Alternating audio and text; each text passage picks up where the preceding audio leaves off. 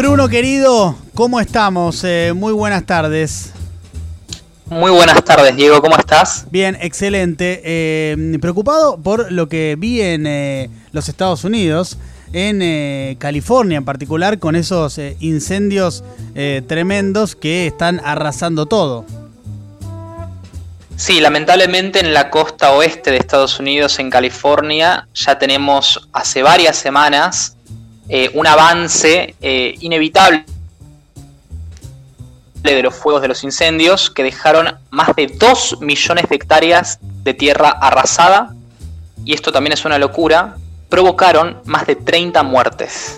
Tenemos que hablar muchísimo sobre los incendios, eh, sobre todo no solamente en cuanto a los impactos, sino también en cuanto a las causas de los incendios. ¿Por qué tenemos este fuego tan imparable? Sabes que yo contaba, Bruno, hace un rato, antes de, presentarte, eh, que me sorprendió eh, para bien la eh, contundencia con la que el gobernador de California, básicamente, lo voy a decir en términos sencillos, decía, me tienen hinchado las pelotas con el tema de... Mira, tiene que ver con lo que acabo de decir del artículo este que leí, con esto de, por ejemplo, discutir el cambio climático, ¿no? Negar el cambio climático. Tiene que ver con esto de que recién yo leía el artículo de el mayor éxito de la ultraderecha mundial es el de... ¿Cómo nos hacen discutir estupideces? Exactamente, eso, ¿no? Y está vinculado también, si te pones a pensar.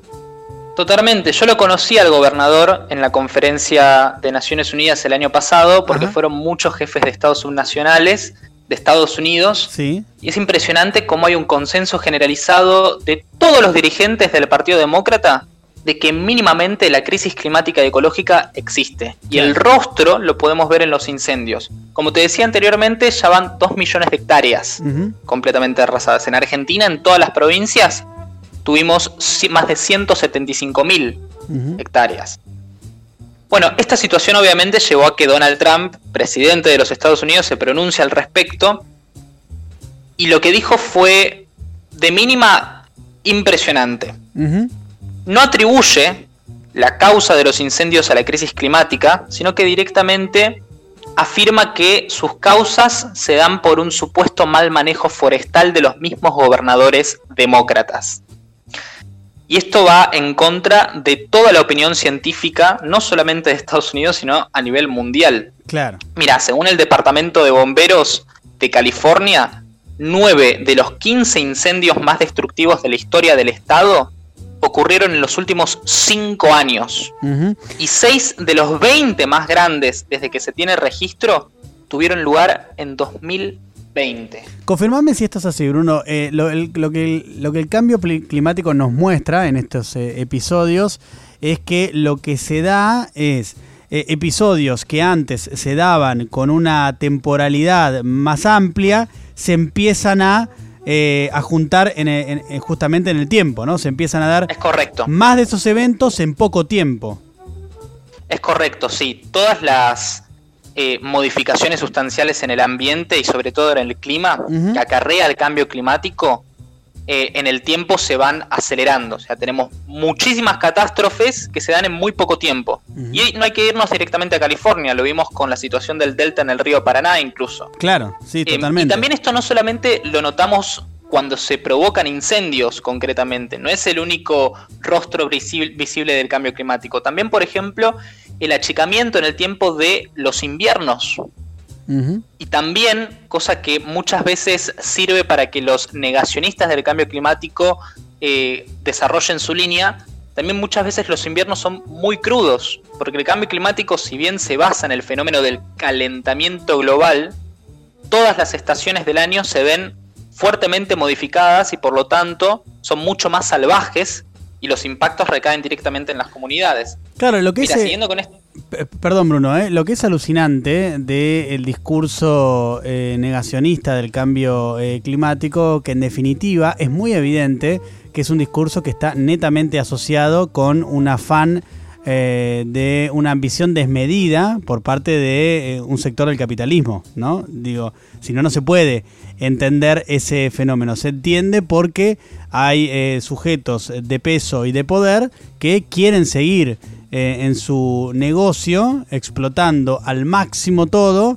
eh, pensando que no importa el mañana, ¿no? Que el mañana veremos. Y mismo, y mismo esta postura no solamente es irracional, si tenemos en cuenta los límites geofísicos del planeta, o sea, seguir apostando a la reproducción de una lógica que se basa en la explotación de recursos en un planeta con límites naturales, es completamente irracional, pero también, mismo desde el punto de vista empresarial, hay muchas figuras importantes del sector privado que reconocen la existencia del cambio climático y por eso se incorpora esto de tener que transicionar en cuanto a las actividades de las industrias. Claro. Porque no es rentable. O sea, en un momento tu negocio va a ser directamente, eh, se va a venir abajo porque no vas a tener un lugar en donde poder desarrollarlo. Claro. Este es el futuro de la industria petrolera, es el futuro también del modelo agroindustrial y vamos a ver cómo se replica esto localmente. Particularmente con la situación de California, es interesante analizar el fenómeno en el marco de las elecciones presidenciales, que son este año. Sí, el 3 de noviembre. Joe Biden lo calificó de pirómano climático a Donald Trump. Y acá quiero. excelente. Acá quiero hacer un. Es, es, excelente. Acá quiero hacer énfasis. Sí. Estas son las elecciones más importantes de la historia de Estados Unidos y también de la historia de la humanidad. Las elecciones presidenciales estadounidenses. Porque con respecto al cambio climático, vamos a ver un punto de inflexión.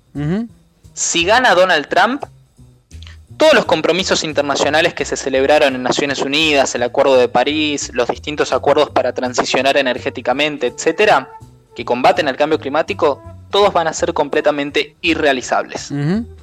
Bueno, sabes que eh, esto, esto que vos acabas de decir también lo dijo eh, eh, en, un, amplio espectro Noam Chomsky, el, intelectual estadounidense, em, quien dijo hace poco en una entrevista que dio con Telam que la supervivencia de la democracia está en juego y que justamente estas son las más importantes elecciones en la historia de la humanidad.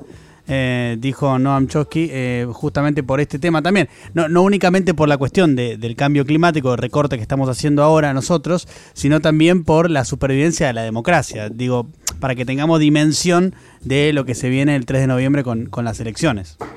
Y mira, digo, más allá de las agendas ambientales, Donald Trump afirmó que si no gana, en las elecciones va a dudar de los resultados. Claro. O sea, la calidad democrática está en juego. Pero particularmente con las agendas ambientales, esto para la juventud estadounidense, yo que hablo muy seguido con los jóvenes dirigentes en los movimientos ambientales de Estados Unidos, es realmente un tema que preocupa muchísimo porque se baraja el futuro de toda una generación, mismo de nuestra generación en Argentina. Claro. Y te puede gustar más o menos la oposición demócrata, pero lo que sí es verdad, lo que sí es objetivo, es que hay un frente electoral que tiene propuestas para combatir el cambio climático y hay un frente que directamente niega la existencia del fenómeno. ¿Sabes qué? Algo que también me parece interesante que eh, tiene que ver, bueno, con múltiples eh, motivos de las agendas eh, políticas, que el tema de la discusión, ya sea por estar eh, digamos, convencido que existe, cosa que es así efectivamente porque lo dice la comunidad científica internacional, que es el cambio eh, climático, como también eh, negarlo, pero a favor o en contra está presente en la agenda. De hecho, yo vi las respectivas con, convenciones, la demócrata y la republicana, y en ambos lugares estaba muy presente el tema de, eh, de lo que está pasando. Eh, obviamente los republicanos negándolo, ¿no? Pero, eh, pero está presente, digo, es un tema que está entre los, sin lugar a dudas, cinco o seis temas más importantes de la agenda política de las elecciones en Estados Unidos. Y ojalá también esperemos que se le dé una gran importancia en las agendas electorales y en general en la agenda pública, mismo en nuestra dirigencia local. Claro. Y lo que vos mencionás sobre cómo incluso el negacionismo forma parte del debate público, tiene que ser considerado como un síntoma de preocupación, porque es lo que vos leías anteriormente. el, gran, el gran triunfo dialéctico este de la derecha es de convencer a la gente común y corriente de que hay ciertos debates que se pueden dar. Y esos ciertos debates están por fuera de todo margen de racionalidad. Negar, por ejemplo, la existencia del coronavirus se relaciona muchísimo con los mismos sectores que niegan la existencia del cambio climático. Que a su vez también son los mismos sectores que están en contra de las vacunas muchas veces. Totalmente. Es un combo, por ejemplo, un combo de negacionistas, digamos. Claro, acá por ejemplo en la jerga local muchas veces quienes no creen en la existencia del cambio climático llaman a los ambientalistas los militantes del curro del dióxido de carbono, como el curro de los derechos humanos. se puede creer, es espectacular. Qué increíble. Eh, bueno, sí, eh, es así. Eh, es, es, una época muy particular. por eso está tan vinculado al artículo que leíamos hace, hace un rato. Para cerrar, Bruno, em, en Estados Unidos las políticas de Trump entiendo que todas las que ha tomado han sido pro el desarrollo de las industrias a cualquier precio en términos de costos ambientales, ¿no? Totalmente. Y de hecho, también vimos que durante el anuncio, en el primer momento de anuncio de aislamiento obligatorio en Estados Unidos, se flexibilizaron las medidas de control y regulación de actividades que contaminan, que generan prejuicios ambientales. O sea, no solamente se profundizaron las actividades de las industrias que naturalmente dañan ecosistemas, sino que los mismos mecanismos que todos los gobiernos venían cumpliendo para controlar la protección ambiental se vieron completamente afectados por la negativa.